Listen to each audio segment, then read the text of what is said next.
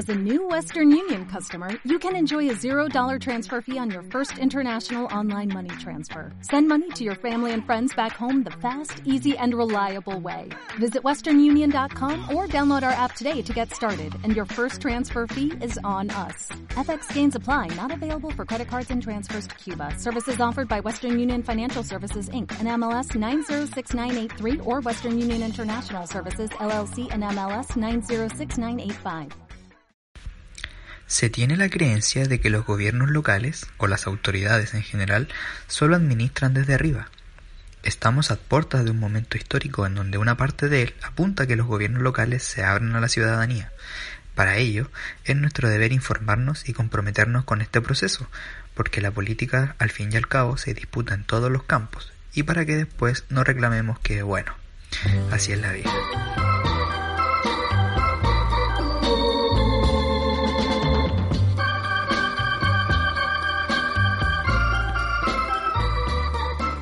That's life. That's life. That's what all the people say.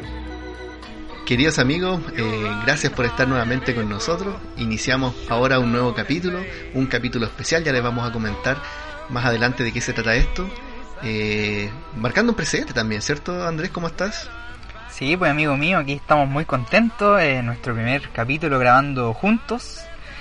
Eh, como debe ser, pues. pero bueno, la parte, parte también estamos rompiendo un poquito con nuestra tradición porque recordemos que nosotros partimos eh, el podcast eh, debido a, la, a, los efectos de la pandemia y de que no podíamos vernos, pues por eso no decidimos hacer Zoom y grabar nuestras conversaciones, pero bueno, estamos aquí, ya damos un nuevo paso en nuestra corta pero no menos intensa carrera eh, con este proyecto. Así que estamos grabando juntos, estamos muy contentos y bueno, a raíz de, de, este precedente también les tenemos un capítulo especial que ya les vamos a explicar más adelante. Eh, así que eso, pues hace tiempo que no grabamos, pues, estábamos bien perdidos. Sí, estábamos bien perdidos. Bueno, la, el efecto vacaciones también fue un poco ajetreado para nosotros el, el, fin de las vacaciones porque tuvimos que hacer algunos arreglos ahí a última hora para poder salir o si no nos íbamos a quedar sin la posibilidad de, de poder escapar un rato de, de la ciudad. Eh, pero igual, merecidas vacaciones, bastante intensas, pero bien aprovechadas, la pasamos súper bien. Y, y, si me preguntan a mí, bueno, eh, es, siempre es cansador la primera semana de, de, pega de vuelta a las vacaciones, como que uno se desacostumbra y, y, y nada, pues bueno, eh, con la lata nomás de, de del encierro y, volver a la rutina, pero, pero todos bien acá, afortunadamente. Bueno, antes de, de comenzar y explicarles de, en qué consiste el capítulo de hoy, y explicarles por qué es un capítulo especial, es importante hacer mención también a, y dejar este espacio a quienes hacen posible este sueño, esta aventura, que son nuestro, bueno, nuestro auspiciador. Así que, Andrés. Bueno, como ya lo dijo mi distinguido amigo, eh, tenemos nuestro auspiciador, Multiverso Store, tienda online de productos personalizados, poleras, tazones, bolsas ecológicas, calcetas y muchos otros accesorios más con diseños propios, 100% originales y a pedido, hechos con mucho cariño y dedicación. Les recordamos que pueden seguir a nuestra tienda amiga auspiciadora en el Instagram con el arroba multiverso-store con dos E al final, Store E, eh, porque con Multiverso Store viven la vida a todo estilo. Y bueno, tenemos sorpresas también gracias a nuestra auspiciadora que vamos a revelarla al final del capítulo. Así es, pues bueno, dejémoslo hasta acá nomás y, y démosle con este capítulo que esperemos que, que se venga bueno. Yo tengo harta fe que va a ser un buen capítulo el día de hoy. Sí, bueno, antes también de que, de que pasemos a, a, presentar este capítulo especial, eh, recordarles también a nuestros oyentes, a nuestra fiel audiencia que ahí nos acompaña cada vez que grabamos con sus comentarios, su buena onda, eh, sus críticas constructivas. Eh, sus sugerencias, eh, recordarles que, y a todos los demás que a lo mejor nos están escuchando por primera vez o que nos van a escuchar por primera vez debido a este capítulo especial, que nos sigan en Instagram, pues tenemos Instagram, estamos empezando ahí, tenemos poquitos seguidores, pero ahí le vamos a ir colocando más, más color a la cosa a medida que pase el tiempo. Eh, Instagram arroba así es la vida podcast y recordarles también que nuestros capítulos, ya este es nuestro capítulo número 11 eh, y los demás otros 10 capítulos están en Spotify, en ebooks y próximamente van a estar en Apple Podcast ahí para los amigos más exclusivos que escuchan, usan esa plataforma. Así que eso no tengo nada más que agregar, vamos a hacemos la pausa antes de empezar y ya volvemos con Así es la vida.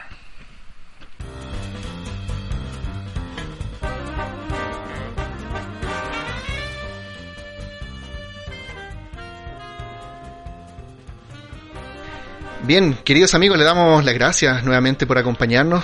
Gracias por estar con nosotros una vez más. Eh, estamos contentos porque hoy día tenemos un capítulo especial y tenemos varios hitos importantes hoy día, ¿sí o no, Andrés? Sí, como- bueno, eh, agradecer a todos los que nos escuchan por acompañarnos nuevamente. Eh, como dice mi amigo Iván, tenemos hoy día un capítulo bastante especial. Tenemos dos invitados de lujo, así que vamos a procedemos a. Pero espérate, an- antes de continuar, eh, hay dos hitos importantes hoy día y, que es divertido también porque ustedes nos acompañan eh, en este hito. es primera vez que nos juntamos presencialmente a grabar. Durante la pandemia estuvimos todo el rato nosotros grabando como por videollamada y ahora es la primera vez que grabamos juntos, así que yo creo que va a ser un poquito mejor y, y más encima tenemos por primera vez, como dijo Andrés, invitados con nosotros, así que va a estar, eh, esperemos que esté súper entretenido. Eh, pasamos al tiro a presentarlo, ¿no? Sí, bueno, primero antes también, se me estaba olvidando, eh, recordar, bueno, estos capítulos especiales son, estamos a puertas de una elección, yo creo que histórica porque yo creo que nunca se había votado tanto en un solo día, así que, eh, bueno, nuestra, nuestra tradición ya de, de tocar la contingencia, eh, decidimos con mi amigo acá eh, tener invitados para que sea más interesante la cosa, pues, así que eh, ya, pues sin más preámbulo entonces, eh, ya yo presento a mi invitado, tú presentas a tu invitada. Ya, ¿te pues, pero yo diría presentarlo primero y después decimos el nombre, ¿no? Como Ah, sea sí, entretenido. sí, dale. ya. Ya bueno, nuestro eh, primer invitado es licenciado en Ciencias Económicas, magíster en Economía Financiera, actualmente académico de la USACH eh, y director ejecutivo de la Corporación Alzheimer Chile. Eh, fue presidente de la FEUSACH y es líder actual del movimiento Fuerza Joven y candidato a concejal de Pudahuel por el Partido Progresista. Así que le damos la bienvenida a mi querido amigo ya de años que lo conozco, Patricio Medina. Un ¿Cómo, aplauso. ¿cómo estáis, Pato? Bien, súper bien. Oye, gracias por la invitación, chiquillos. Los felicito. Eh, este proyecto que va creciendo, así que les deseo el éxito también en los futuros programas. Y ahora pasamos a la siguiente. Sí, una, antes de continuar, estos son cosas técnicas nomás para que la cosita quede mejor. Esta parte, hacia adelante, ¿ya? Para que se escuche mejor. Eso, nada más. Seguimos. Bueno, nuestra siguiente invitan- invitada eh, milita en Convergencia Social del Frente Amplio hace un año. Es trabajadora independiente, pero principalmente se dedica a labores de cuidados. Ella, bueno, voy a decir este dato que a lo mejor no a todos les gusta que lo digamos, pero ella tiene 34 años y ha vivido toda su vida en la comuna de Macul. Ella está convencida de que necesitamos construir en común para transformar los espacios a nuestra medida y ser nosotros, los que habitamos en nuestros barrios y utilizamos los servicios de la comuna, los protagonistas de las decisiones que nos afectan. Estas son algunas de las razones que la llevan a ella a asumir el desafío de ser candidata al Consejo Municipal. Estamos hablando de Gabriela Riquelme. ¿Cómo estás, Gaby? Hola. Gracias por la invitación, Iván y Andrés. Andrés. Andrés, sí. Bueno, en la portada del podcast sale nuestro nombre. Ah, ya. Así somos por Iván y Andrés, para que nos conozcan. Eh, bueno, sabemos que andan apurados probablemente, andan con muchas cosas por hacer, andan recorriendo las calles, estuvimos conversando con Pato afuera y la verdad, y bueno, yo he visto también las redes sociales y sé que andan haciendo muchas cosas. Y de eso queremos hablar precisamente, cómo ha sido un poquito su experiencia también en, eh, haciendo esta campaña, eh, sobre todo en el contexto pandémico, yo creo que algo que no nos esperábamos. Creo que eso podría ser eh, eh, quizás eh, limitante, también debe tener algunas potencialidades que quizás vayan saliendo ahí en la conversación, me imagino. Pero partamos por lo básico. Eh, Andrés, contextualicemos un poquito eh, esta conversación. La idea es que no sea como una entrevista, sino que sea una conversación, que la pasemos bien y ojalá podamos ir tocando eh, estos temas y, aparezcan eh, solos en la pauta y, podamos detenernos en aquellos que ustedes consideren que son los más importantes también. ¿Mm? Sí. Eh, bueno, primero que todo, eh, tenemos la particularidad de que los dos, nuestros dos invitados son candidatos jóvenes. Entonces, eh, me gustaría que, no sé, eh, saber primero que todo, eh, ¿por qué quieren ser candidatos de, de sus respectivas comunas cada uno? No sé cómo, ¿quién quiere responder primero? Eh, y, bueno, esa es la pregunta que nos hacen los vecinos en los puerta a puerta. Yo creo que vamos a estar hablando también de, cómo ha sido esta campaña con una con un 18 de octubre, una revuelta social con mucha también desafección de la política. Eh, pero ha sido, por, por lo menos para nosotros, súper entretenido de, de poder con- volver a encontrarnos con los vecinos, eh, incluso en, en contexto de pandemia. ¿Por qué? Porque lo menciono porque una de las razones de por qué soy candidato, eh, y no solamente nosotros, sino que parte del grupo de la ONG, donde nos conocimos con Andrés, Fuerza Joven hoy día en Pudahuel, es tener una herramienta de transformación distinta desde quizás de lo que venimos haciendo desde antes, que es el mundo social. Eh, yo vengo del mundo estudiantil, me tocó ser dirigente estudiantil, actualmente soy dirigente social en Pudahuel, con esta ONG que lo conversamos y vamos a estar hablando de eso. Y creo que hay herramientas que nos faltan para poder hacer más cosas. Eh, hay muchos proyectos que nos interesarían realizar en Pudahuel. Hay temas con respecto al medio ambiente y a la depravación económica en nuestra comuna que realmente eh, es impresionante y, yo creo que falta también darle una visibilidad, lo vamos a estar conversando. Tenemos 13 vertederos en el sector rural de Pudahuel. Hay falta de agua, camión aljibe que tienen que llevar el agua a nuestros vecinos. Eh, mi motivación principal para ser candidato va en esa línea de, de poder, un poco lo que decía la, la presentación de, de la Gaby, poder devolver los recursos de Pudahuel a Pudahuel. Hoy día el aeropuerto se lleva los recursos hacia afuera de la comuna, pero los costos quedan en la comuna. Contaminación acústica, contaminación medioambiental. Lo hablamos eh, fuera de micrófono también, la carretera nos cercena la comuna, corta en dos, Pudahuel Norte y Pudahuel Sur. Entonces creo que hay un desafío ahí y quiero ser también parte de ese proceso. Después de 30 años en Pudahuel, sea una particularidad. Johnny Carrasco no puede ir a la reelección porque lleva 30 años, más de los tres periodos, que son los 12 años que hoy día se establecen por ley. Y además el Consejo Municipal de los 10 concejales, hay 7 que no pueden reelegirse por el mismo motivo. O sea, se va más de la mitad del Consejo Municipal y hay muchos candidatos jóvenes que están en esta línea, así que espero que también nos vaya muy bien a todos. Excelente. Gaby, cuéntanos, cuéntanos tus motivaciones. Bueno, la motivación, eh, bueno, como tú la decías en la presentación, tiene que ver con que como vecinos y vecinas de la comuna eh, podamos incidir en los espacios en los espacios institucionales que tenemos, ya incluido el Consejo Municipal. Eh, personalmente hay hay dos momentos en mi vida en donde empiezo como a interesarme en este tipo de actividades, que uno es como el despertar feminista, que en mi caso nació cuando fui mamá, que es una vuelta media extraña, eh, pero cuando yo nací como mamá, nací también como feminista. Me di cuenta de todas las violencias que vivía la mujer, particularmente viví eh, violencia obstétrica, entonces ahí empecé como a activarme ya en ese tipo de activismo. Eh, y después, eh, el segundo momento fue la revuelta popular, donde se vio la necesidad de que nos involucremos en, en lo que está pasando. Esa, esa necesidad venía de mucho antes, ¿cierto? El movimiento estudiantil 2011 eh, obviamente influyó mucho en todo eso. Eh, pero ahora realmente teníamos que seguir participando, como tener la, nació la necesidad de, incidir eh, como vecinos y como vecinos de una manera eh, quizás eh, más popular, podría decirlo, en, en, los espacios. En Macul se da que de los ocho concejales siempre no ha habido, hay una o dos mujeres eh, ni hablar de que son feministas. Eh, y, bueno, necesitamos más mujeres, porque somos nosotras las que caminamos las calles de Macul. Eh, somos las, nosotras las que vamos al consultorio, las que hacemos las filas y las que estamos siempre, por ejemplo, al tanto de, de lo que está pasando con los servicios municipales. ¿Ya? Porque acá se da mucho esta dinámica de que el hombre es el proveedor y la mujer se queda en la casa. Macul, en su estadística, bueno, da mucho cuenta de eso. Em, y bueno, y sin embargo no tenemos representación. Así que de ahí nace mi motivación para participar del Consejo Municipal.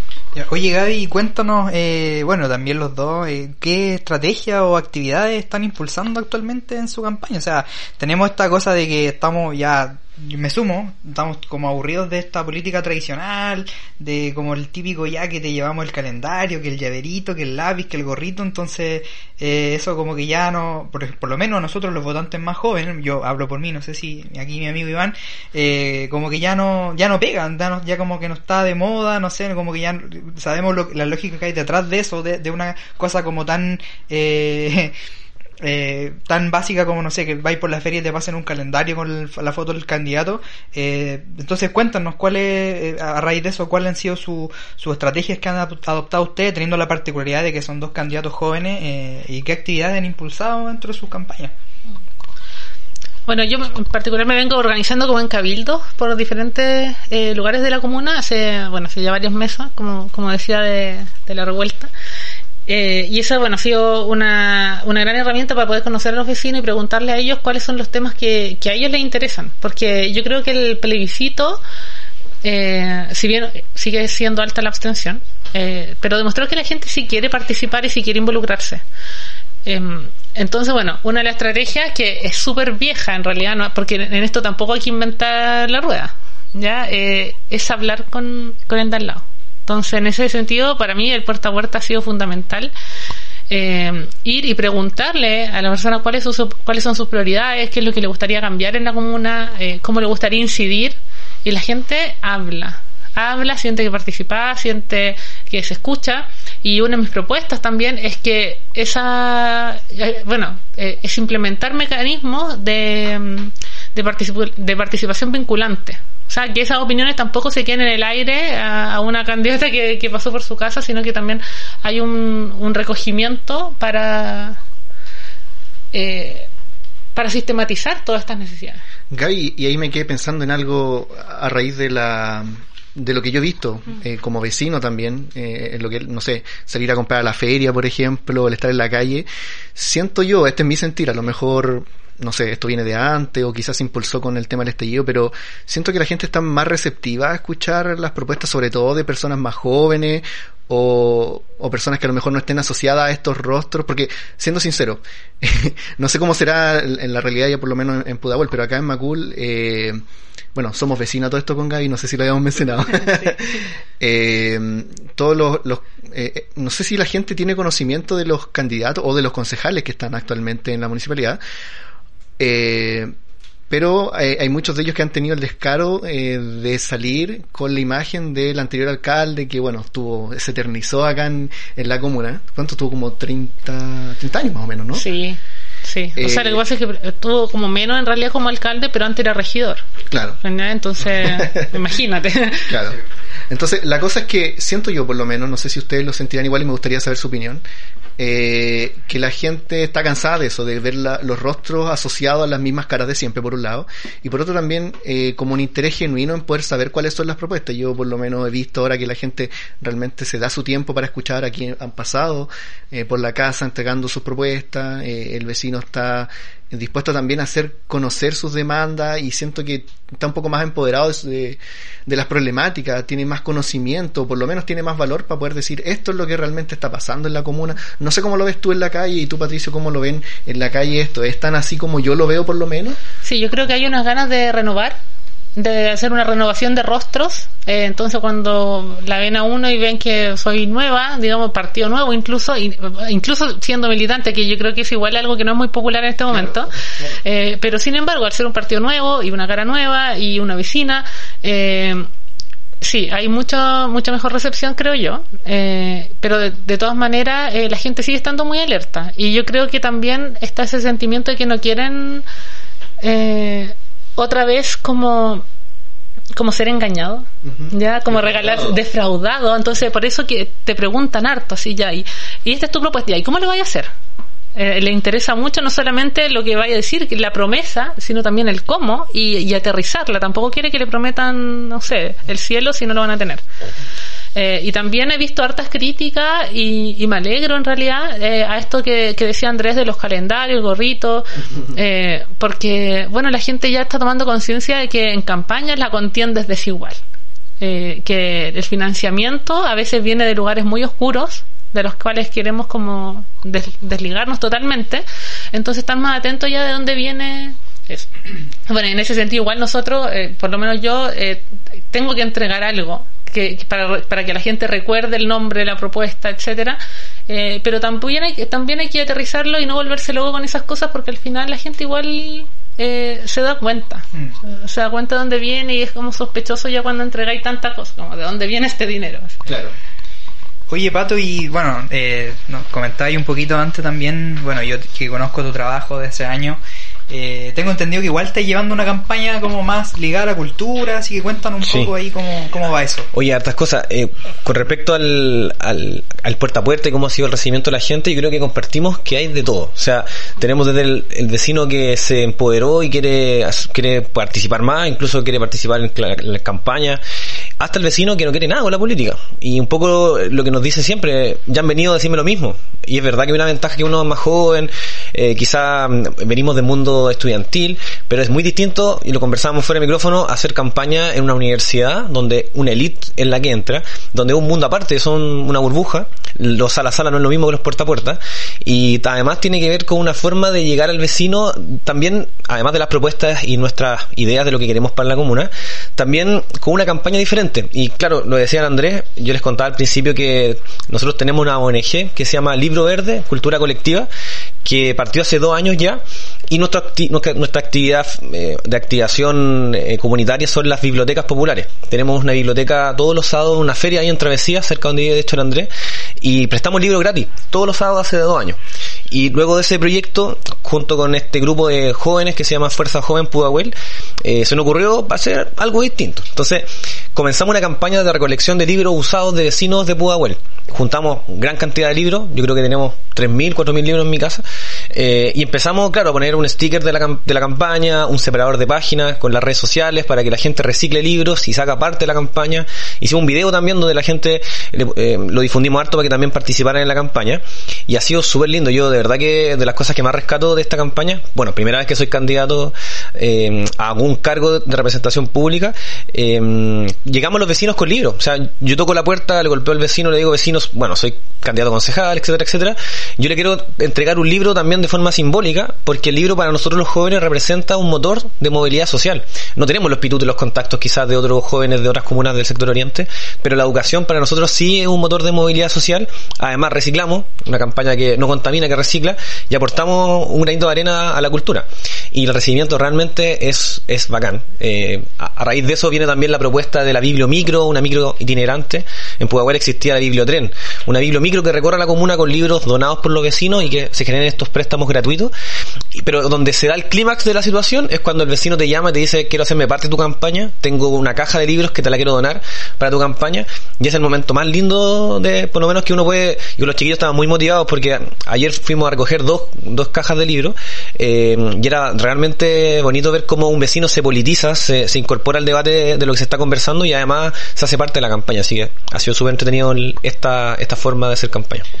Oye, bueno, nosotros eh, tratamos dentro de todo nuestro, todos nuestros recursos de poder eh, generar contenido que sea eh, lo más simple posible para que todas las personas puedan entender eh, cuando tratamos estos temas sobre todo, porque a veces eh, este descontento, este alejamiento de la política tiene que ver porque muchas veces, bueno, por un lado, como decía Pato, eh, no está el conocimiento, ¿cierto? Está, eh, hay mucha gente que no, no tiene ese acceso, no conoce lo que es la política, cómo funciona, y, bueno, y obviamente también el malestar hacia la clase política.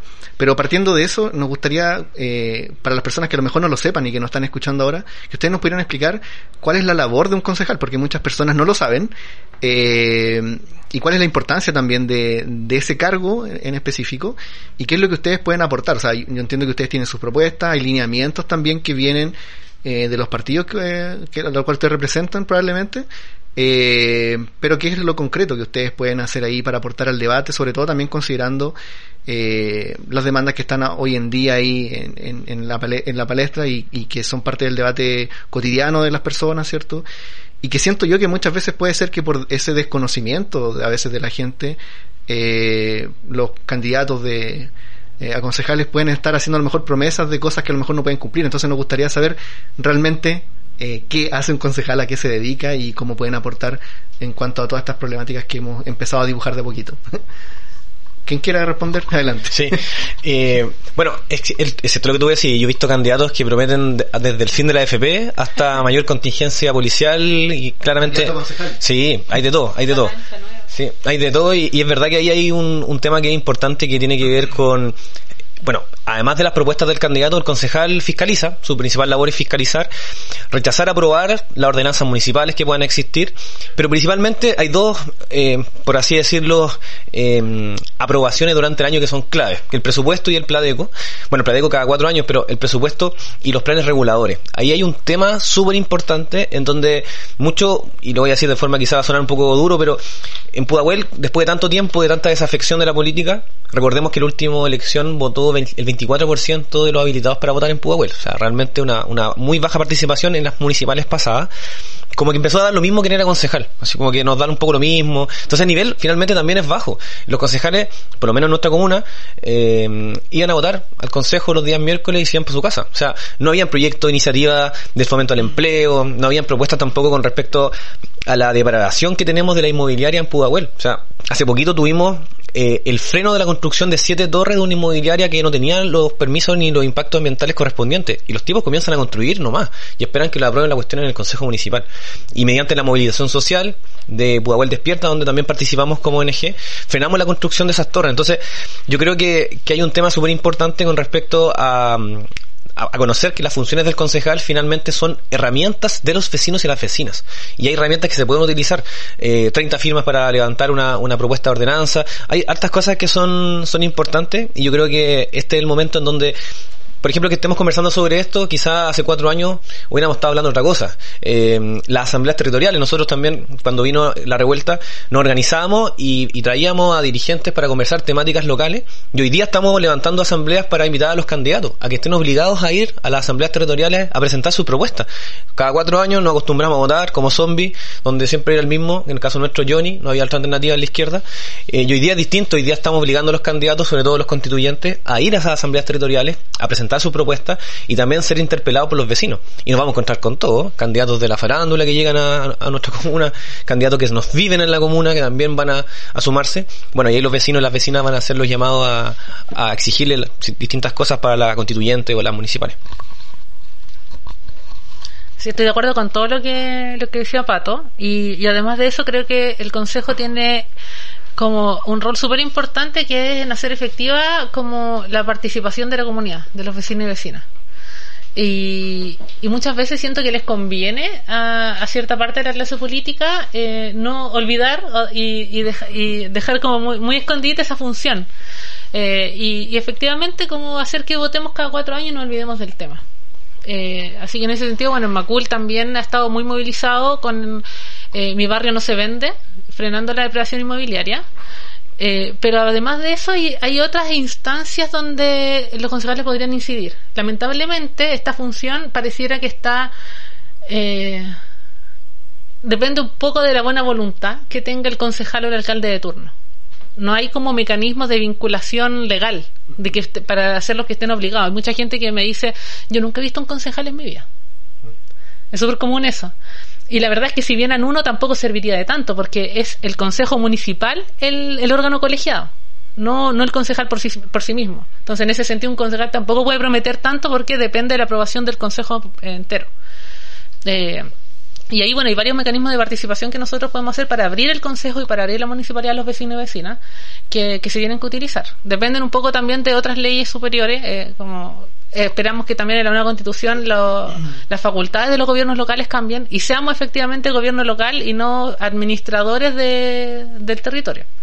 Eh, pero, pero bueno, la idea es hacer que la participación de los vecinos y vecinas sea vinculante. O sea, que, que el Consejo Municipal esté obligado a ir a los barrios y sesionar, ojalá, fuera de la municipalidad de vez en cuando, para ver por sí mismo en realidad lo que está pasando en las diferentes zonas, porque también eh, Pudahuel y Macul también son comunas muy diversas. O sea, tampoco podemos decir ya todo, todo Macul tiene este mismo problema o todo Pudahuel tiene este otro, porque hay diferentes zonas y en ese sentido el Consejo necesita ir a los diferentes lugares a, sesionar y a estar obligado a hacerlo también. Y a, y a, recoger esas demandas y no que sea según la buena voluntad del, del Consejo de turno. Super no sé si tiene algún... Mire, yo tengo una, un, tema que me pasa a mí de manera personal, que... Eh, no sé, generalmente, y la otra vez también lo, lo conversaba con alguien ahí en, mi casa, que eh, siento yo que los concejales, eh, claro, es una labor que todos sabemos que existen los concejales, pero, como bien decía el Iván, no todos saben qué es lo que hace un concejal. Y asimismo, eso también creo yo, no sé, estoy hablando desde mi subjetividad, eh, eso también da paso a que le, este desconocimiento del rol del concejal traiga que, no sé, las mismas personas que están sentadas en el consejo municipal y que, bueno, a lo mejor eh, pertenecen a esta casta política que de la cual ya estamos todos aburridos, de la que ya hemos conversado harto, eh, se aprovechen también de ese desconocimiento, no sé, yo eh, siempre ha sido un secreto a voces o una, no sé, un pelambre eh, en, las villas, en que, los concejales, no sé, porque son más propensos a, que no, la inmobiliaria, no sé, le, le, regale un departamento para que aprueben el, proyecto o la tal empresa les dé tal concesión para que ellos aprueben el, el proyecto en el Consejo Municipal, entonces eh, eh me gustaría saber eh, eh si están así eso, ustedes lo, si ustedes lo han visto, yo me imagino que ustedes deben, deben eh, averiguar o, investigar que, en qué parada están los concejales hoy en día en sus respectivas comunas, entonces es más que nada para que me saquen como de este, de este como, de, esta cosa que, que se me pasa por la cabeza cuando hablamos de los concejales. Bueno, hay de todo.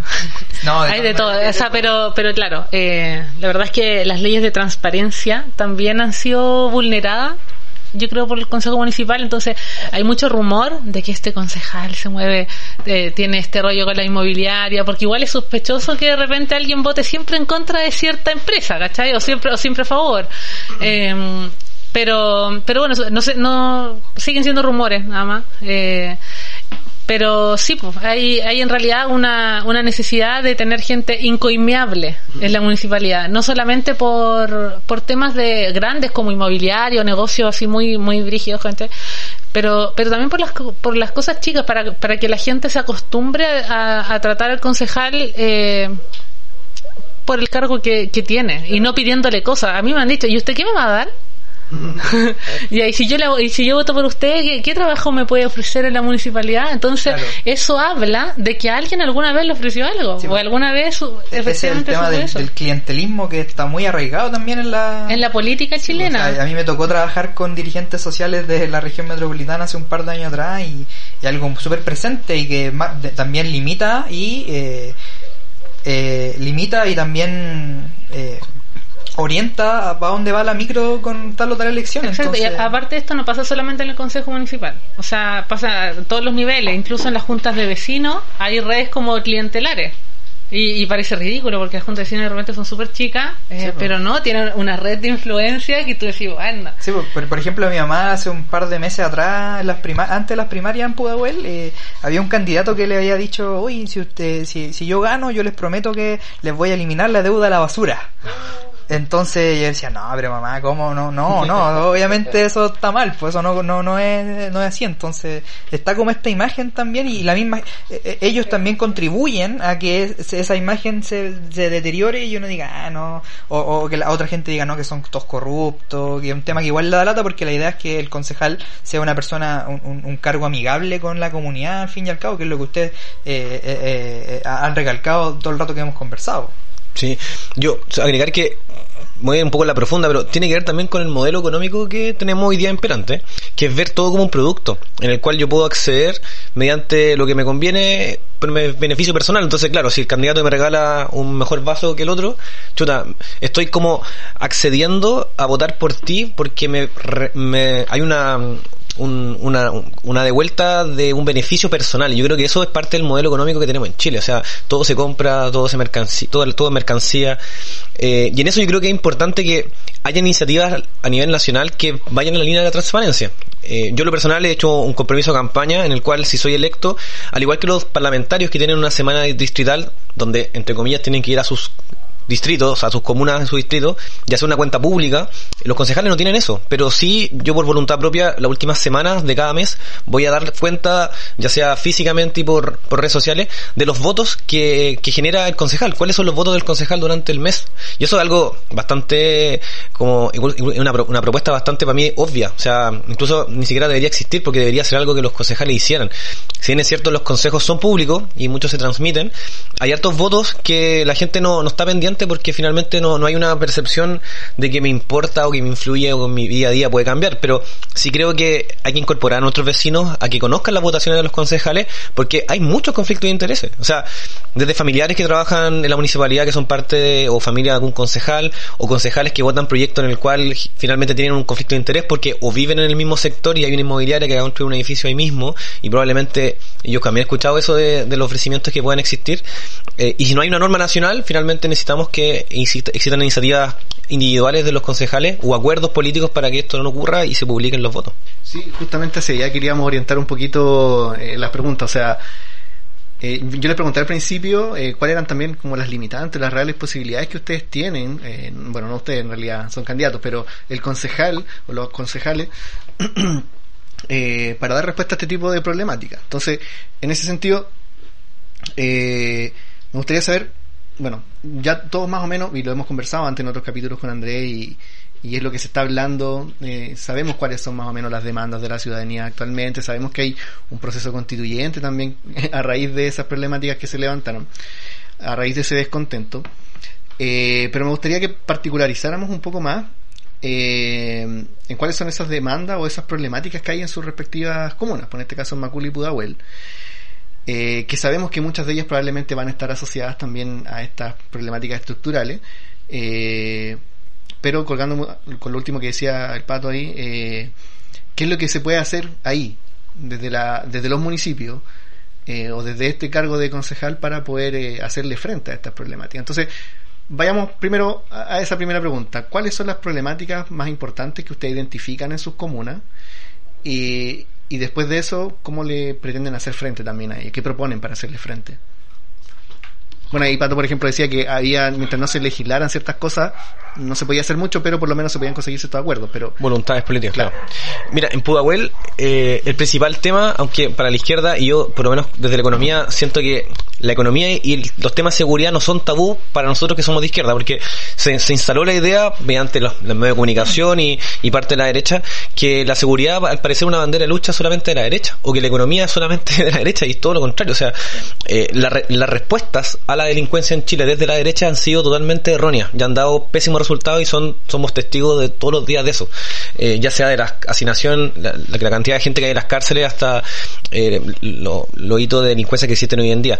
Y ahí yo creo que en Pudahuel sin duda es la seguridad, pero no la seguridad del delito efectivo, sino desde la sensación de inseguridad.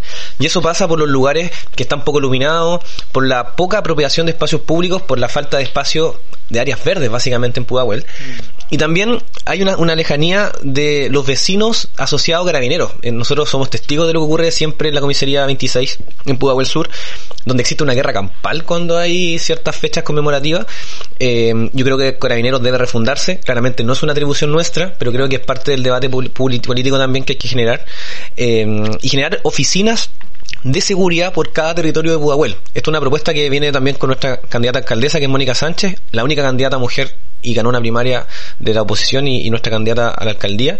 Eh, queremos generar estas oficinas de seguridad, pero que sean eh, en comunidad, sean la junta de vecinos con el comité de seguridad que existe en, las- en las distintas villas, más los comités de administración y parte también de, de esta seguridad municipal que, que existe hoy en día, las camionetas que nos acostumbramos a llamarle, pero, pero un espacio mucho más institucional. Y que sean espacios que manejen números de telefónicos de coordinación comunal que sean mucho más efectivos que carabineros que se demora mucho en llegar.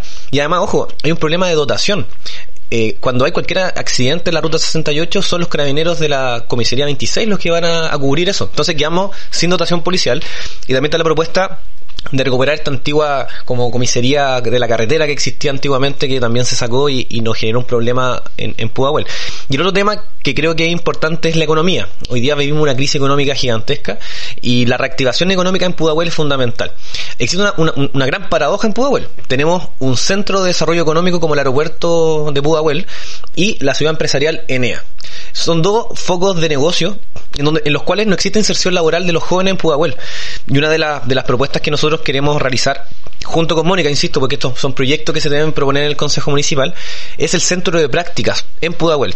Ni siquiera estamos pidiéndole a las empresas que contraten, ojo, ellos hacen usufructo del suelo de Pudahuel, obviamente pagan sus patentes, pero esto no es una transacción económica donde pueden instalar un- una planta nuclear y pago la patente y no pasa nada, no, yo creo que hay un, impacto ambiental, medioambiental, acústico, de contaminación eh, atmosférica por parte del aeropuerto, y allí es fundamental que exista un centro de prácticas donde los jóvenes puedan hacer su práctica en Pudahuel En alguna empresa de, de Pudahuel, porque hoy día los jóvenes en Pudahuel en promedio se demoran más de un año en encontrar pega. Yo me demoré un año y medio, o muchos de nosotros nos costaba después reinsertarnos cuando dejamos un trabajo. Entonces, ahí es fundamental que exista un, centro de práctica que genere un vínculo. Si no estamos pidiendo nada al sector privado, nada más que generar un vínculo para que nuestros jóvenes puedan hacer su práctica.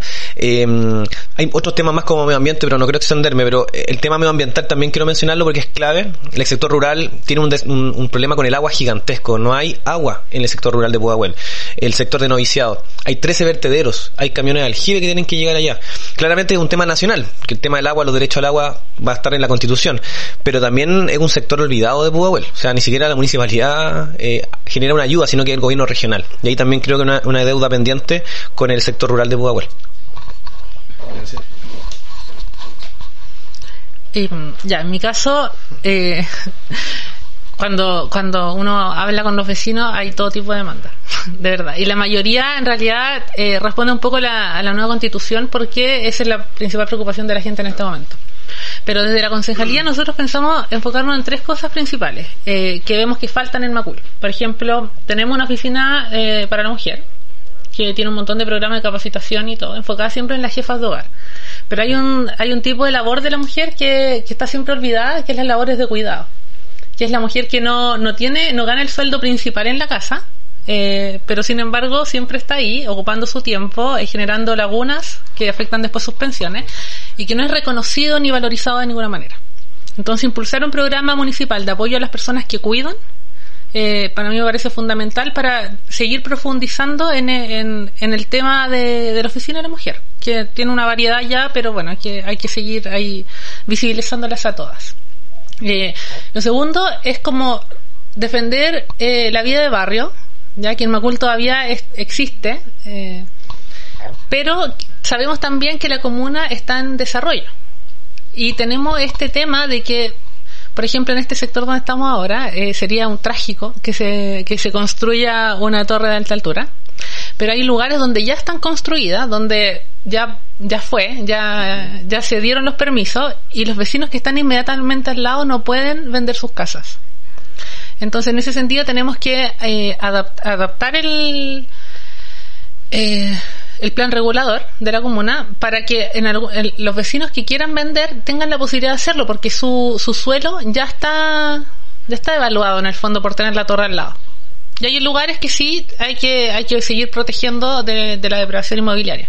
Pero hay que tomar en cuenta las necesidades de cada barrio. Entonces hay que defender la vida de barrio, pero al mismo tiempo que cuidamos el desarrollo armónico de la comuna. Porque es evidente que estamos en pleno desarrollo y, y bueno, Macul va a seguir creciendo. Y la tercera parte tiene que ver con la participación y transparencia del municipio. Y ahí estoy muy en la línea con lo que decía Pato antes, de, rendir cuentas, de, de dar a conocer, utilizar todas las herramientas tecnológicas que tenemos, que al parecer los concejales no la ocupan tanto, para bajar la información de manera clara, porque de repente comparten un, en Instagram un PDF así con letra minúscula que parece que está diseñado para que nadie lo lea. Y, y hay tantas herramientas ahora muy fáciles de usar eh, para bajar la información. Entonces, utilizar esas herramientas para transparentar lo que pasa en el Consejo eh, en cuanto a los presupuestos, dar cuentas públicas, eh, ir a los barrios también, como, como, bueno, como decía él, ir, dedicar una semana para visitar los diferentes lugares de la comuna no, no es un sacrificio tan grande, pero sin embargo es súper necesario hacerlo y visibilizarlo también. Bien, entonces, eh, nosotros, de acuerdo a lo que hemos estructurado en la pauta, eh, esta es como, pa- para ir cerrando ya esta parte, no sé si hay algún comentario adicional que ustedes quieran agregar con, con respecto a lo que estuvimos conversando, algo que a lo mejor se nos quedó fuera a nosotros, algo que a ustedes les quedó dando vuelta y que quisieran incorporar. Eh, no sé, pueden hacerlo ahora o pasamos a la parte final, a, nuestra, a las últimas reflexiones. ¿ya? Eh, Andrés, si nos ayudas por aquí. Eh, bueno, estamos presenciando, o creemos nosotros que es así, que y lo hemos conversado en parte igual, los chicos han sido bastante enfáticos con eso, que hay un mayor interés y participación, bueno, uno por parte de la ciudadanía en general, que eh, y también a la al mismo tiempo eh, hay más participación, o se percibe, yo por lo menos lo percibo así, de, de los jóvenes por la política. Tal vez, claro, ya hablamos no, no de la política más partidista o más tradicional, eh, entonces, tengo esta, esta pregunta que yo creo que me gustaría que la resolviéramos en conjunto. Eh, esta, esta mayor participación, tal vez que a lo mejor ustedes también la han, la han, la han evidenciado, ya, ya sea de los jóvenes, principalmente con los jóvenes, ¿eso es efecto del 18 de octubre o es causa del 18 de octubre? Dejo ahí la pregunta abierta. Eh, yo creo que el 18 el 18 de octubre, o la revuelta como le llamamos nosotros, para- quizás para los que venimos de, del acti- del activismo, de la movilización social, era algo que, que era una vía presión. Veíamos como había una acumulación de fuerza, que es parte un poco de, lo que también venimos desarrollando eh, con los vecinos, con las asambleas territoriales, a nivel estudiantil, a nivel de Noma FP, de distintas organizaciones sociales que se están movilizando, el, movi- el movimiento feminista, lo que se está haciendo con respecto a Modatima, el tema del agua.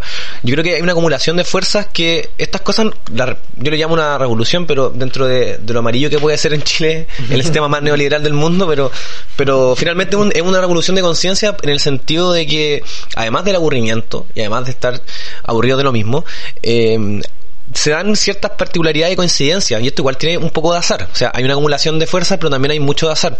Y ahí está estas frases célebres que vimos de los ministros. El levántate más, temprano, comprar las flores porque, entre comillas, conviene por, por tema económico. Y ahí también, nuevamente, son los jóvenes los que del mundo eh, secundario eh, generan un- una suerte de, de, de garra para todos los vecinos y vecinas, para todos los, ciudadanos, de movilizarnos y, y parar con los abusos, porque más allá de la desigualdad, hay injusticias y abusos en Chile que todavía son legales y siguen ocurriendo todos los días. Entonces, si tú me preguntas si una causa, yo creo que fi- finalmente hay un, un efecto de un proceso de acumulación y lo que hoy día estamos viviendo de esa mayor, quizás, participación, atención o, candidatos y candidatas jóvenes pasa por sentirse parte del proceso, de ser dejar, dejar de ser sujetos pasivos y comenzar a ser sujetos activos y protagonistas de los cambios. Pero ojo, no, no pasa solamente con ser joven. Hay muchos jóvenes que tienen las mismas prácticas de los viejos. Yo he conocido varios, Sí, no, y en no, varios no. partidos. Tiene que ver también con una concepción territorial. Yo creo que nos sirve, primero, eh, no conocer tu, tu- tu territorio. Hay muchos que candidatos y candidatas que no son de, de su comuna o su distrito. También pasa por conocer las vivencias. O sea, ¿de qué sirve que alguien venga a ser candidato a alcalde, a concejal, si además de no vivir, eh, tiene una realidad que yo siempre he sido promotor de estar en FONASA, ¿cachai? De, creo que esas cosas son fundamentales, más allá del, del, del paradigma que uno puede dar hacia afuera y como el ejemplo, tiene que ver con vivir la realidad, o sea, somos, somos representantes de, de los vecinos, o sea, ¿por qué vamos a tener más privilegios de, de los que ya tienen los políticos?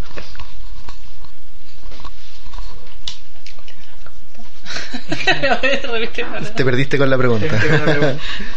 Eh, No, bueno, yo estaba... Como si que causa o- creem- Es que claro, vemos que hay como mayor interés o mayor participación bueno, de los jóvenes o de la población en general. Entonces, la, la- la pregunta es, eh, ¿tú crees que esto es efecto del 18 de octubre o es causa del 18 de octubre? ¿Cómo lo ves tú? Mm.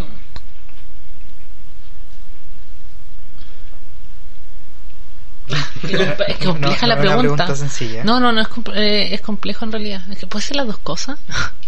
Yo, es que yo creo que va por, va por ahí porque, o sea, estoy de acuerdo con Pato de que esto venía hace mucho, mucho antes. Evidentemente, el mundo no nació el 18 de octubre.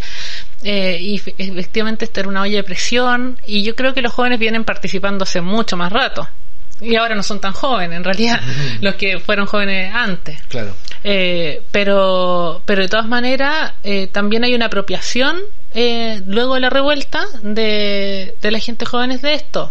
Eh, y, y una lástima que, que fueron los primeros como en, en dar el paso adelante y al mismo tiempo el mismo que, que los, los primeros que quedaron fuera. Eh, está bien, perdón. bueno, fueron, fueron los primeros que quedaron fuera. Entonces, eh, yo creo que es, es las dos cosas. Eh, la revuelta también viene a incentivar a los jóvenes a participar porque se dieron, cuen- se dieron cuenta de que también son capaces de generar movilización, de generar cambio, eh, de remecer un poco el mundo adulto eh, y las instituciones que, que nos rigen también. Ay, si quieres contestar algo, No, no, era la alarma, perdón. Tómate tu tiempo, si tú después No, voy a, voy a- voy a volver a la, a la última frase. Ya. ¿Dale? sí, dale, no. ya. Eh, bueno, siendo los jóvenes los primeros en dar el paso adelante, una lástima que hayan sido los primeros en quedar de lado del proceso constitucional. Sin embargo, se dieron cuenta de que, de que pueden lograr cosas. Eh, la misma gratuidad, que, que si bien es parcial, eh, da cuenta un poco de eso. Pero, pero ellos llegaron a remecer el mundo adulto y siento que ahora quieren eh, quieren participar. Incluso no incluso no pudiendo votar están ahí ojo al charqui con todo lo que estamos haciendo y, están muy interesados en participar en cabildo en asamblea. Hay algunos que obviamente y con justa razón están choreados pero pero creo que esa gente está más politizada que antes y creo que es algo positivo, ¿ya? Porque estamos viviendo de décadas de despolitización en donde la gente está preocupada de la cosa muy cotidiana, que el basurero, que, que la pintura, y sin embargo se da cuenta que esas en realidad son cosas cosméticas que responden a una política pública más profunda. Entonces, ese como despertar de, de los jóvenes también ayuda a que los, los adultos se pongan las pilas. Bueno, y la, bueno, justo lo que tú estabas diciendo ahora recién está muy relacionado con una pregunta que te quiero hacer Andrés ahora con respecto a la participación, ¿ya? La, participación que tuvimos ahora último en el, en el plebiscito bueno, antes de pasar a la pregunta, eh, yo, quería decir que igual podríamos tomarlo, bueno, que lo que hemos conversado también con Iván en otros capítulos o, entre nosotros también, que esto puede ser un círculo, un círculo finalmente, o sea, puede ser tanto causa como efecto, porque vimos después de, del 18 de octubre, la, primera semana, por lo menos yo recuerdo, de, de que se hicieron muchos se hicieron muchas actividades, se hicieron muchas asambleas, nos encontramos con el pato en una incluso, eh, y, y, eso fue, se vio a nivel nacional, o sea, desde, desde las fiestas electrónicas en la Plaza Ñuñoa, después del, después del, de la asamblea, hasta lo mismo en todo Chile. Entonces, yo creo que también, eh, o podemos cerrar esta, esta reflexión en que, que es un círculo al final, pues tanto causa, o sea, estamos todos conscientes de que hay injusticias que se vienen arrastrando hace más de 30 años, que la vuelta a la democracia no fue un, un, un borrón y cuenta nueva, sino que fue una perpetuación de un modelo que se instauró en la dictadura. ya estamos todos más que, más que claros con eso y que esas cosas han arrastrado y que iba a, una olla de presión que explotó el 18 de octubre y que si no explotaba el 18 de octubre iba a explotar después, podía haber explotado antes. Entonces, eh, yo creo que eso también eh, eh, eh, es causa y efecto, causa porque ya desde, no sé, yo desde la Revolución Pingüina del 2006 que no se veía como una movilización, después ya la movilización del 2011, después el movimiento Noma FP y finalmente creo que el 18 de octubre fue la confluencia de todo ya el malestar y, y, tiene también como consecuencia, eh, creo yo, el, e, esta mayor participación, esta, e, esta mayor interés también por informarse, creo yo, por y no, no, no informarse, no sé, no viendo las noticias, sino buscar información más fidedigna, no dejarse llevar tal vez por lo que digan los medios más tradicionales. Eh, saber, eh, yo, yo recuerdo que tengo una anécdota, cuando en el periodo del 18 de octubre me, empecé a, comprarme hartos libros sobre la FP y, en, varias librerías me fue mal porque estaban agotados porque mucha gente lo estaba comprando. La constitución se agotó eh, en todas las librerías, entonces yo creo que eh, este es también, bueno, este círculo que esperemos, yo tengo la certeza de que eh, va a seguir avanzando y, la, quiero dar paso también con esto a la, a la otra pregunta que nosotros les tenemos que, bueno, vimos que hubo una alta votación el 25 de octubre pasado. Votaron más de 7 millones y medio, o sea, el 51% del padrón electoral. Eh, creo, creo que fue, le, ganó por 400 mil votos al voto, al plebiscito del 88, eh, y es considerado como una de las votaciones más altas de la historia. Eh, entonces, ¿qué creen ustedes? ¿Podríamos vaticinar lo mismo para el 11 de abril o dejamos, lo dejamos en que el 25 de octubre fue un veranito de San Juan? Eh, bueno, voy a partir con una reflexión un poco pesimista y después voy a terminar con una reflexión más positiva. Eh, yo soy bien pesimista del proceso constituyente. Eh, en lo personal no, estuve de acuerdo con el acuerdo por la paz. De partida no hubo paz. No me acuerdo que lo encontramos también y al día después del acuerdo estaban baleando a vecinos con perdigones de goma en Pudahuel. Eh, pero si bien es cierto, abre un camino y hay que incidir porque finalmente el espacio que, que está. Eh, yo soy pesimista con la dispersión de listas que tiene hoy día la oposición o la izquierda. Y eso va a generar que la derecha con un 20% pueda ser mayoría en varios puntos claves. O sea, hoy día no tenemos asegurado que el sistema de pensiones va a cambiar. Eh, entonces, yo creo que va a ser fundamental la movilización social para presionar a esos constituyentes, eh, un poco en la línea de lo que fue el, 10%, donde Moreira se, disfrazó de Che Guevara y también aprobó el 10%. Entonces, yo creo que desde la presión social podemos hacer ciertas cosas, pero eso hay que sumar que la crisis económica no ha terminado. El desempleo sigue muy alto. La, la crisis sanitaria todavía tampoco. De hecho, hoy día tuvimos una nueva alza de contagio.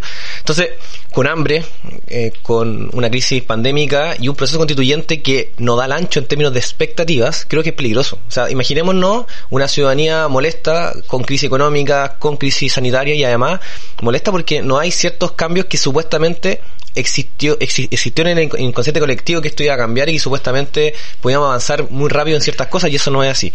Pero quiero terminar con una reflexión positiva en relación a la, a la participación eh, que hubo en el plebiscito. Una cosa es votar por una idea, y una idea de apruebo o rechazo, y es muy distinto a votar por un representante que va a generar este proceso de, de, cambio. Y ahí es, fundamental porque está en juego la confianza, está en juego eh, la desafección, la desconfianza de la, de la clase política y de los candidatos o candidatas que existan. Yo celebro que ciertos partidos hayan abierto sus listas para que candidatos independientes puedan sumarse. No creo mucho en los independientes, yo creo que nadie independiente, eh, más que nada el hecho legal de ser militante o no militante, pero, pero sí es importante que eh, gente del mundo de la cultura, de la arte, del teatro y distintos ámbitos del deporte incluso puedan sumarse al proceso. pero sí creo que, la participación va a ser un poco menor. Yo creo que efectivamente em, debería ser un poco menor. Y también hay jóvenes que viven distintas realidades. Yo hago clase en la USACH de economía, a cabros de primer año de comercial, pero también le hago clase a niños de tercero medio del Colegio Árabe de Vitacura. Y realmente cuando se dio el proceso constituyente, el debate de la prueba y el rechazo, generamos debate en clase. Y era minoría en el colegio. O sea, la mayoría de los jóvenes de tercero medio estaba por el rechazo. Y su argumento eran el, crecimiento económico, el desempleo. O sea, viven en una burbuja, repiten básicamente lo que escuchan en sus casas. Versus el LUSACH, que eran jóvenes de primer año muy similares a que querían cambiarlo todo, tenían el hábito, la, las ganas de entrar a la universidad y cambiarlo todo desde la movilización social. Entonces, como conclusión, creo que es importante que miremos este proceso con, un prisma, si bien es cierto, no pesimista, pero de desconfianza y en función de entender que la movilización social, como ha sido el último año en Chile por lo menos, en este modelo que tiene un cerrojo que es la constitución, no va a haber cambios sin movilización. Y, y aquí termino con esta frase que también tiene que ver con, con algo que para nosotros, jóvenes, que quizás yo me siento súper amarillo dentro de mi pensamiento político a nivel universitario, yo estuve en Lusach, pero creo que muchos entendimos que la violencia es parte del proceso político histórico que ha vivido estos últimos dos años. Y, y más allá que, que quizá yo no lo voy a hacer porque quizá me da miedo incluso, sí siento que es parte del proceso que hoy día eh, logramos logramos apuntalar, porque ojo, la, insisto con, con, la desconfianza del proceso, pero sí logramos que existiera, y ahora es voluntad de los vecinos y vecinas elegir a su representante y también movilizarse para que esos cambios ocurran en la constitución. Necesitamos dos tercios, y eso es harto, harto para, en esta composición de la, de la nueva constitución. gracias. Bueno, estoy súper de acuerdo con lo que dijo Patricio y, quiero poner énfasis en dos cosas. Eh, la primera es que no hay, no hay cambio sin movilización. Eh, eso está súper comprobado, pero la segunda tiene que ver con, con esto que dijiste, que es diferente eh, votar por una idea que votar por un representante. Y creo que eso pone también en jaque nuestra democracia representativa. Y creo que eso tiene que cambiar. Porque no en el fondo los representantes han demostrado no, no, no dar el ancho para lo que queremos que nos representen. Y eso es una de las principales cosas que tienen que cambiar en la Constitución y la tenemos súper difícil, por los dos tercios, por la dispersión de listas y todo eso. Pero bueno, quiero ser optimista y pensar de que la gente que votó a prueba va a votar por representante del apruebo y sí, va a haber dispersión y todo. Eh, pero espero que las movilizaciones que vengan después, incluso después de la Constitución, eh, vayan eh, de la mano a cambiar y modificar el tipo de democracia que tenemos. Ya sea una democracia más abierta, una democracia directa, ojalá, eh, participativa por lo menos, eh, porque el sistema de representación no, no funciona y, nos condena a estar en este ciclo de, de estallidos, de estallidos que, que van y vienen, algunos son más pequeños que otros, pero que en el fondo siempre van a poner el sistema en jaque. Entonces yo creo que la prueba demostró un poco eso también, y, y la nueva votación, o sea, obviamente va a ser menor. Eh, que, que lo que esperamos. O sea, ¿usted- ¿Ustedes creen que va a votar menos de 7 millones y medio este 11 de abril, no? Sí. Esperamos, sí. O sea, yo, yo- yo insisto, espero, espero que también haya mucha participación, pero ojo, que hay una gran polémica y podemos conversarlo al cierre, que tiene que ver con estos días de votación. Y si es cierto, Sí, hay, lo- lo vamos- lo hay un proyecto que habla de dos días, hay una propuesta bastante poco lógica que yo probablemente no, no pasó, pero la, hizo Pirincho, que esta idea de votar el domingo constituyente y alcalde, y, y perdón, constituyente y gobernadores, y concejales y alcaldes el día sábado. Pero eso va a generar que toda la gente vaya a votar por el constituyente y que no vaya a votar por los concejales, porque existe una suerte de importancia mayor del proceso constituyente. Entonces, yo tengo fe de que como hay alta expectativa con el tema constituyente, la gente igual vaya a votar para otros votos, pero recordemos que hay una sábana de votos. O sea, los concejales son, en Pudahuel son 76, por ejemplo. Es una locura. Bueno, eso queríamos pasar también por cuáles son sus expectativas para, para esta elección. O sea, eh, tenemos que, ya lo dije en un comienzo, son eh, a lo mejor una elección histórica en el sentido de que vamos a votar para elegir a cuatro figuras. Eh, la primera vez que votamos por gobernadores, vamos a votar por constituyentes, vamos a votar por alcalde y concejal. Entonces, eh, y sobre todo teniendo en cuenta que tenemos este escenario pandémico que también puede ser un limitante, a lo mejor no lo fue el año pasado. Eh, yo creo que también se difuminó un poquito con el tema de, de la elección en los dos días, que es el proyecto que propone el gobierno. Entonces, eso, me gustaría saber, eh, ya lo conversamos un poco, pero ahondar un poquito más, que mm, cómo ven ustedes el escenario de aquí a... ¿Cuánto ya falta? ¿Un mes ya? Pues estamos justo a un mes justo a un mes de las elecciones. Entonces, ¿están de acuerdo ustedes con la elección en dos días? ¿Creen que eh, qué, qué a lo mejor proponen ustedes o, o qué visualizan ustedes como para ten- eh, mantener como este equilibrio entre la seguridad sanitaria y eh, la participación, teniendo en cuenta, la, como dijo el pato, las sábanas de papeletas que va- eh, y la cantidad de candidatos que también se van a presentar? Yo creo, yo bueno, yo estoy de acuerdo con la votación en dos días, siempre y cuando se, se resguarde eh, los votos. Ya, yo está, me, me gustaba la idea de que se contara igual, pero bueno, también hay un, hay un tema de empatía con, con los vocales de mesa. Eh, si hubieran tenido que contar los dos días, etcétera. Pero me parece importante que sean dos días, primero por el tema COVID, ya, segundo por el tema duración del voto, cuánto nos vamos a demorar en encontrar nuestro candidato ahí. Eh, y, y bueno, creo que va a ser positivo para que participen más personas. ¿ya? Pero sí hay una preocupación en cuanto a, bueno, qué va a pasar con la caja de votos mientras tanto. Eh, supe que se aprobó en Cámara Mixta ahora eh, la votación de dos días y, y hay una hay una indicación que dice que los vocales tienen pueden eh, los eh, apoderados generales pueden quedarse en la noche a resguardar los votos.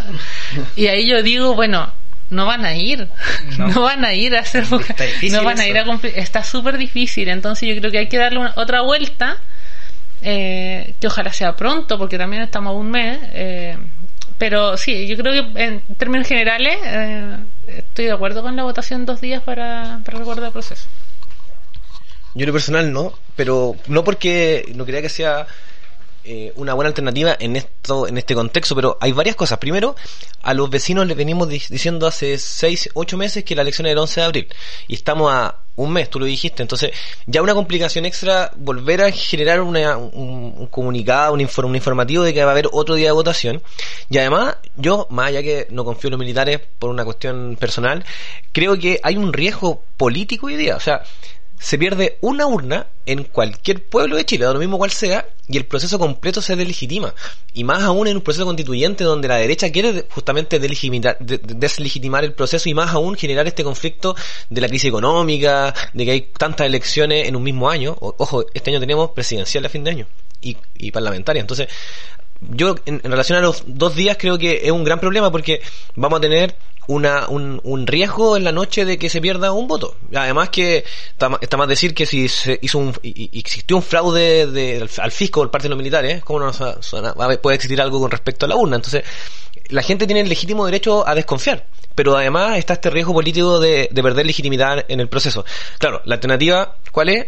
Eh, un día y medio, entre comillas, que se queden hasta muy tarde los vocales y los apoderados contando los votos. Pero efectivamente hace que el proceso se, haga más lento, puede haber problemas de sanitarios en, la aglomeración de gente.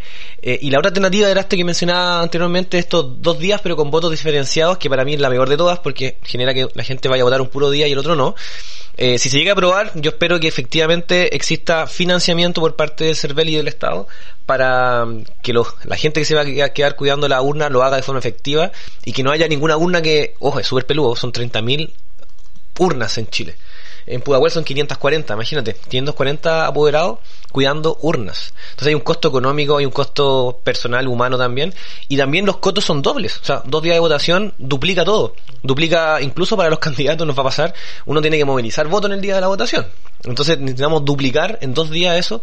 Entonces es, un problema y yo creo que aquí hay una, una falta por parte del CERVEL gigantesca. Esto debió verse muchos, mucho antes, pero a un mes de la elección eh, se ve como una, una medida desesperada y muy improvisada por parte de ellos. Es que, claro, al final se, se interpreta como como una, medida como apresurada, así como última hora, que fue lo mismo que también pasó el, el, el año pasado, que tam- también hubo ahí un par de dudas respecto al día, que a lo mejor se podía volver a aplazar a una semana de, la, de la- del plebiscito, entonces al final se- presta también para la confusión, para confundir a la, a la, a la gente y, y al final también pone en riesgo, como dice el pato, la legitimidad del, del, del proceso, porque eh, va a ir va gente que hay, hay gente que ya le, da, le aburre ir a votar, entonces ir a votar dos días menos lo va a hacer, po.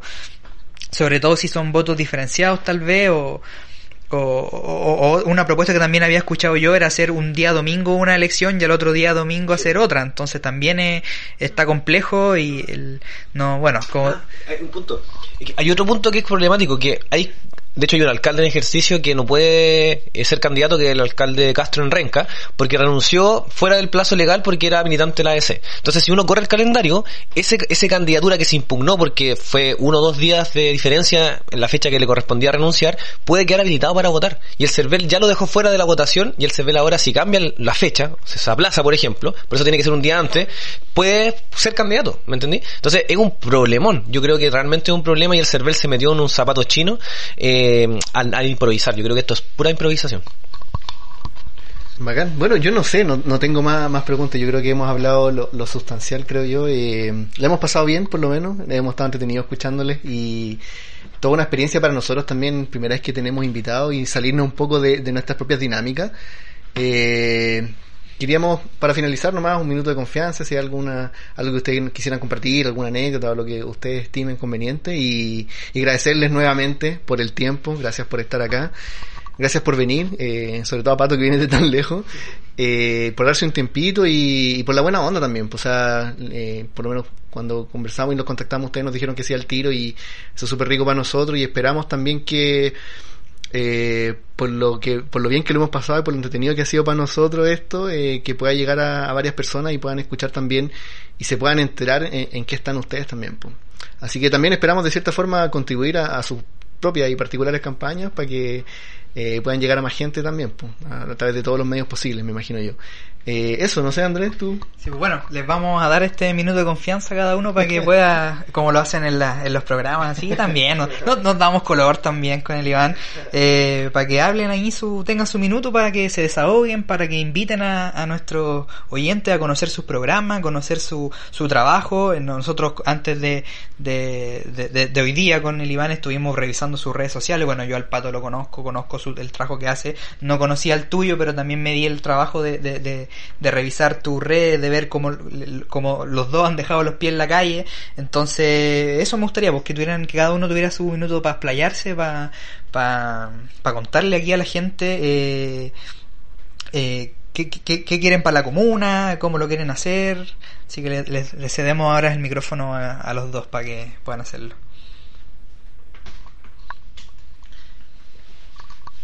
Ya.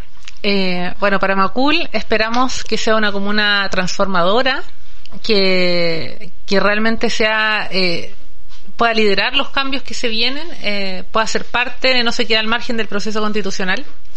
Y en ese sentido creo que el municipio, pero particularmente el Consejo, tiene una labor súper importante para informar y para fomentar la participación de los vecinos en todo este proceso. Más allá de los problemas particulares que tengamos nosotros en, en nuestras calles, en nuestros territorios, tenemos que tenemos que relevar la, la, discusión un poquito más allá, para que sea más profunda y también pueda ser un cambio real para nuestras vidas. Eh, en ese sentido, bueno, estoy dejando los pies en la calle, como dijo Andrés, conversando con todos y todas, eh, buscando también una comuna feminista que, que, ya inició su camino. Acá hay grandes organizaciones de mujeres muy movilizadas eh, que necesitan también la representación en el Consejo. Eh, así que bueno, invito a todos y todas a, seguirme en Gabriela por Macul, todas las redes sociales, eh, pero también escribir y, y y poder construir la comuna maya de lo que pasa en las elecciones. Porque esto de repente parece súper electoralista, pero la verdad es que la organización y, la conexión que uno tiene con, los barrios eh, va más allá del simple voto. Tenemos que seguir organizados y tenemos que seguir atentos a todo lo que está pasando porque no, termina todo el 10 o el 11 o el 12 de abril o el día que sea la votación. Sí, eh, como minuto de confianza, primero, yo creo que está en boga el tema del, del tercer retiro del 10% y, y no, no creo irme sin mencionarlo que, que tiene un efecto positivo en la economía. Si bien es cierto, no es la mejor medida porque ya muchos no tienen uso de sus fondos, ya no, les queda parte de sus fondos. Creo que es una medida hoy día muy importante al alero de la indiferencia del gobierno y mm, finalmente si hay mayor liquidez en la economía, si hay mayor dinero circulando, va a haber mayor oportunidades laborales y va a ser algo importante que nos ayudó ya en diciembre pasado cuando fue los otros dos retiros. Y con respecto a Pudahuel, invitarle a los vecinos y vecinas a sumarse a esta campaña distinta que tiene que ver con la recolección de libros, este reciclaje de libros que para nosotros es una forma de llegar a los vecinos con un, con un libro reciclado, tiene un, tiene un símbolo, ya, ya lo conversamos, y invitarles a formar parte de la red Fuerza Joven. Tenemos un grupo, ya somos treinta y tantos jóvenes, que estamos trabajando en propuestas para Pudahuel. Hacemos programas todos los jueves donde hablamos de educación, de salud, de medio ambiente. Salen propuestas, las elaboramos y las publicamos también. Eh, también a nuestras ejes de, campaña, yo mencioné algunos, pero nuestros ejes son el medio ambiente, el reciclaje, eh, la protección animal y, la cultura a través de los libros. Creo que es importante que nos hagamos parte de este proceso. Invitarle a seguirnos en las redes sociales, patricio.medina Pudahuel, eh, Patricio Medina Fuerza Joven en Facebook y no ha ido bien en el sentido de lo que decía la Gaby, que esta idea de, que esto no termina en la campaña. O sea, la campaña en un mes más, pero muchos venimos de antes haciendo cosas y vamos a seguir. La red de jóvenes va a seguir, ONG Libro Verde también va a seguir. Y son organizaciones sociales que perpetúan en el tiempo. Y esto es muy importante. Esto no es un proyecto individual, no es un proyecto de la Gaby, mío o de otro candidato. Acá hay un proyecto colectivo en donde a nosotros nos toca hoy día ser representantes, pero el día de mañana puede ser el Andrés, puede ser cualquier joven, en el caso Pudahuel, que, que es parte de, la red de jóvenes o, de los espacios donde se levanten candidaturas desde el mundo social, eh, porque hoy día colectivamente tenemos que construir. Y yo creo que los jóvenes le hemos demostrado a los más viejos y sobre todo a las élites, a las directivas de los partidos, que al parecer nos organizamos mejor y hacemos mejores cosas en los territorios que cuando ellos no se ponen de acuerdo para un proceso constituyente histórico en 210 años, donde no fueron capaces de llevar una lista única a la constituyente. Y creo que el mensaje de unidad desde los jóvenes es fundamental para este proceso. Excelente, muchas gracias. ¿Algo más, Andrés, por tu lado?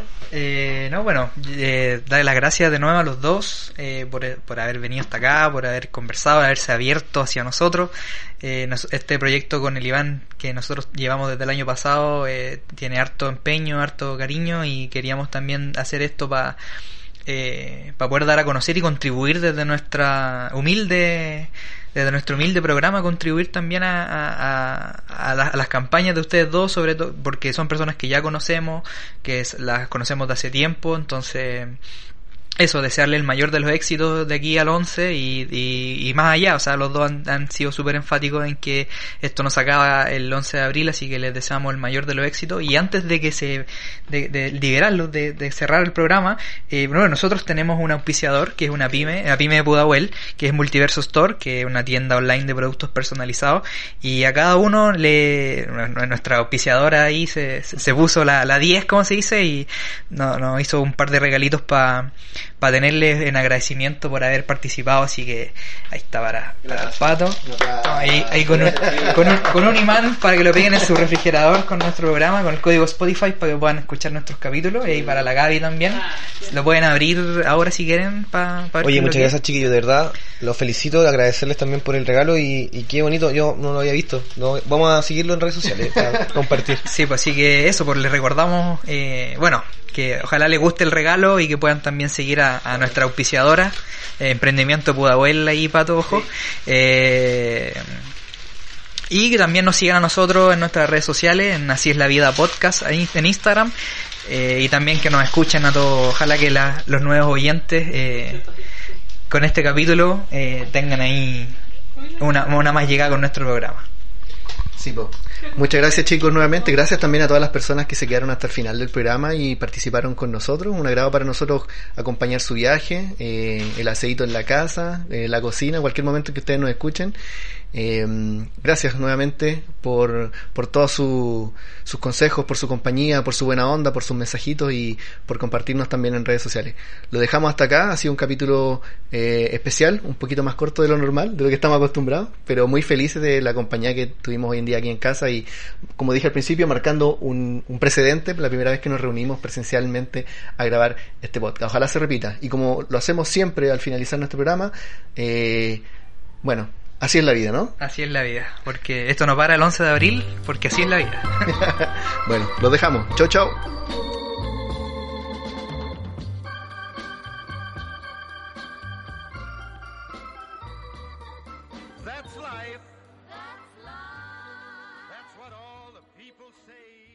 Está bueno ya.